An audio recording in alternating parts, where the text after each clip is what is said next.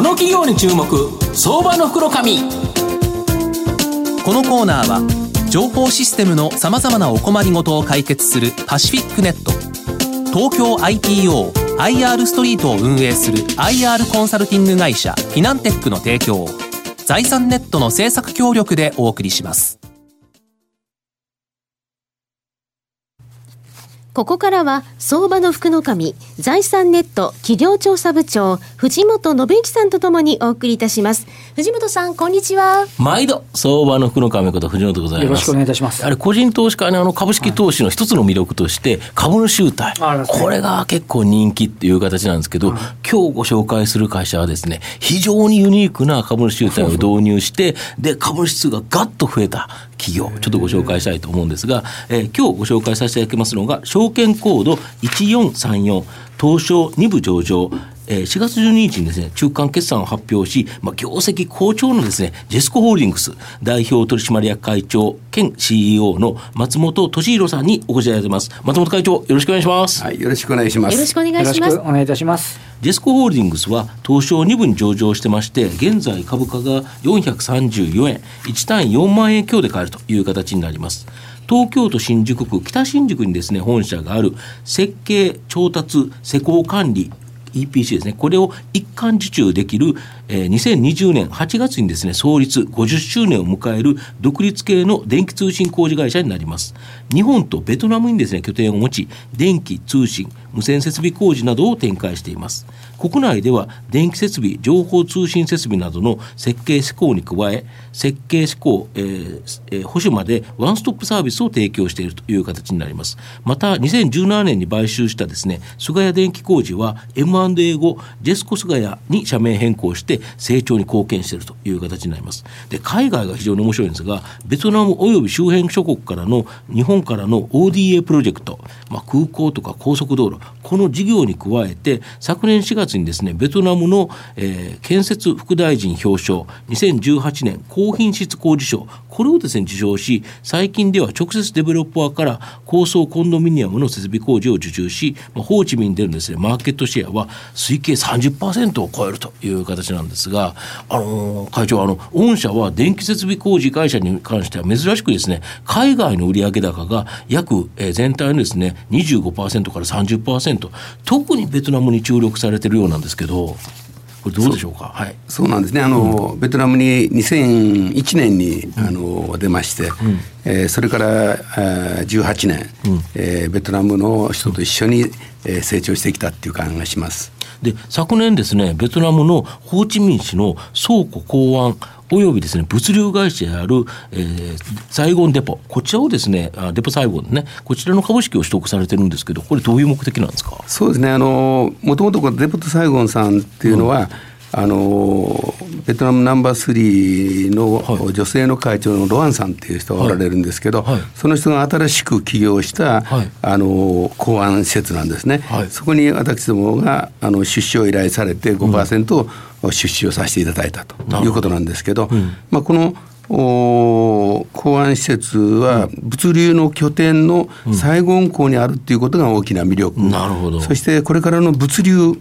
この南回廊だとか東大回廊南北回廊、はい。はいこれの物流の拠点としてですね、うん、ハイウェイだとかロンタン国際空港に近いところに位置しておりますので、うん、我々としてはこれからの物流施設だとか港湾施設の設備工事。設備工事をチャレンジしていきたいこれがいっぱい取れそうですよね、はい、あと目下ですねこのベトナムはあの非常にですね順調に推移しているようなんですけど3月19日に適時開始されたベトナムでの大規模住宅開発プロジェクトフローラ水木パークこの電気通、えー、設備工事中について、えー、どんな感じなんですかね？そうですね。私たちあの、うん、高層コンドミニアム、大体30階から40階建てぐらいの高層コンドミニアムのシェアを持たせて、うん、30%ぐらい持たせてもらってるんですけど、はい、今回、えー、阪急阪神不動産とか日本の、はいはい、えー、西日本鉄道さんが、はい。あのかあのベトナムのデベロッパーさんと一緒に開発しているこのフローラ水木パークなんですけど、これでかいんですよね。そうなんです。これがあのえー、我々5棟全部を受注させていただきまして、電気と空調空配信、えー、給排水ですね。であと防災工事を担当させていただいて。5棟といってもめちゃめちゃでかくてなんか東京ドーム3つ分以上。そうですねでかいんですよね20階建ての本当に何千人も住むようなマンマンションで要はあの高級マンションですよね。そうですね。あのまあ4000シャートアぐらいが住むことになると思うんですけど、うん、この大きなプロジェクト同時に立ち上がっていってますので、うん、まあかなりの力が必要なんですけど、うん、我々はこれをするこの。えー、デブにあの推薦いただいて受注できたということは金額ベースでどれぐらいですか、まあ金額ベースですね、最初、はい、あの9億5千だったんですけど、はい、最近、追加工事もいただいて、約10億5千ぐらいの、そうすると、御社の売上に占める比率って結構高くなりますよね。そうですね。この県名だけで全体の売上の10%ぐらいになりますから、うん、そうするとこれ10%のやつガツンと取れるといきますよね。そうですね。あの、まあ、こういう大きな県名が我々あの、うん、テンダーがベトナムのデベさんからとか、うん、あのファビンので、あのからあの、見積もり依頼が増えてきておりまして、うん、そういう意味ではあの一つずつの県名が大きくなってきたなという感じがしております、うん、ただ国内はこの少子化働き方改革のダブルパンチで特に電気設備工事など現場で働くっていうところでは人手不足。これがですね、まあ、御社を含めて非常にですね大きな経営課題になってると思うんですけど御社はこのベトナム人社員の独自主義務によって対応されてるってこれどういうことなんですか？そうですね。あの私たちあの、はい、このベトナム人を中心としたアジアの、はい、東京に留学生を採用、うん、来て留学生を採用させていただいてるんですけど、うん、まあ、それ以外にも、うん、私たちはあの、ベトナムで約、450名ぐらいの技術者さんを採用しておりますので、はい、まあ、その中から、え東京に、えあの研修終わったでこちらで働くっていう、うん、まあ、そういう意味では、うん、あの少子化人材不足のところをかなり、まあ、我が社は有利にあの人材を供給できるんじゃないかなと思って。なるほど。あとベトナムの大学に奨学金も出されてるとか。そうですね。あのダナン工科大学とはもう13年にわたりましてですね。ベトナムナンバー3の大学ね。ということですよね。あの大変あの綺麗な町で、うん、その中にダナン大学その傘下にダナン工科大学があるんですけど、うんえー、当時の学長のナムさんと、うん。お付き合いをさせていただいておりまして、うん、その学校の理系の学生に対する日本語教室を開設してもらったり、はい。はい、今度はあの BIM っていう新しい。その、設計設計システムですよね。そね、うん、それの教室を立ち上げようということで、そこに日本の ODA をつけていただきたいなということで申請をさせていただいてる、うん、JICA さんに申請させてもらってるということをやってます。そうするとやはりそういうところ経由のあの優秀な学生さんもまあ御社に来られるっていう形で、ね、普通は日本人の中で何とかしようとして苦しい中やはりベトナムとの関係というのをうまく生かして、まあ、うまくその人手不足に対応できているということですか？はいまあ、あの私たちがまあ、そこが、あの日本の人材不足を補ってもらえる、あの真面目な誠実なベトナム人を、うん、供給できるのは、ジェスコの強みなのかなと思ってます、なるほど。あと先ほど一番最初の株主優待なんですけど、2019年8月31日現在の株主を対象とした株主優待で、まあ、5組10名様にですね第2回目のジェスコ視察ベトナム観光4泊6日旅行これが当たるということなんですけど、今年3月に第1回やられて非常に好評だったとか、はい、そうですね。あの、まあ、うちのスタッフ現地のスタッフも、はい、あのウェルカムさせていただいたり、うん、あの見送りさせてもらったり、ね、私も実際に工事現場を見さ見たそうです、ね、工事現場も見させていただいて、うん、うちの本社の設計の、うん、100人が設計しているフロアを、見学してもらったりですね、うん、えー、大変満足していただいたので、うん、えー、今年も8月の株主、えー、あの株主様に対してえー、50周年記念ということでまた実施したいと思っております。なるほど。今買ったらまだ間に合うんですよね。8月末 ですよね。今買っても全然間に合う、はい、だから平平成に買おうが令和に買おうがどっちももうあれですよね,、えー、そうですね。間に合うっていうことですよね、はい、なるほど。今後の御社の成長を引っ張るもの改めて教えていただきたいんですが。そうね。あの私たちとしてはですね、うん、これあのどうしてもやっぱりこの 5G っていう問題に対して、こそうですよね。すごいですよね、これに対して私たちはこれ積極的に、うん、対応していかなければいけないということと、5G は今までの 4G に比べてもう100倍のスピードとか、え容量だとかすごく大きい、これあの物と物とのこの IoT の問題だとか、自動化運転だとか、もういろんなところに波及していきますので、その代わり基地局が多いんですよね、数そうですね、まあ、周波数の高いということもありまして、基地局の数が圧倒的に多いっていうことは言える、逆に言うと、通信工事する会社から言えば、多い方が儲かるっていうことですよね。そうですね、多い方が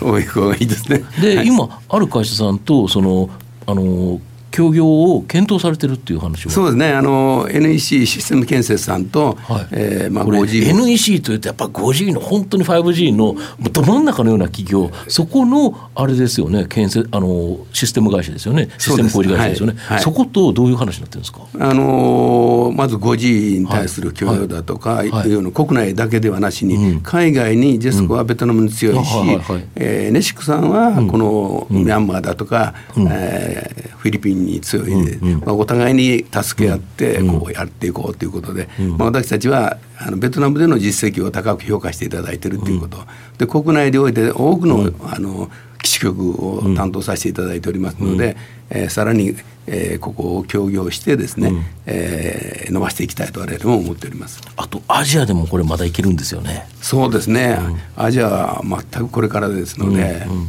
えー、大変期待したいと思いますね。なるほど。あと御社 M&A も結構積極的にされてるんですけど、はい、まあ、今後もその可能性というのは出てくるんですか？そうですね。特にあの国内においてもですね、まあ、海外においてもやっていきたいと思ってるんですけど、まあ、国内においてはまあ、私も幸いにも公開させてもらってますので、うん、まあ、いろんな環境で、うん、あの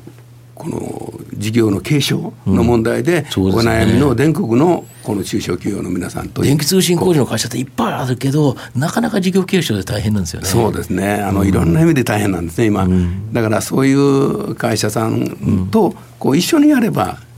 生きていけるよねっていうようなことのリーダーシップを取りたいなと思っています。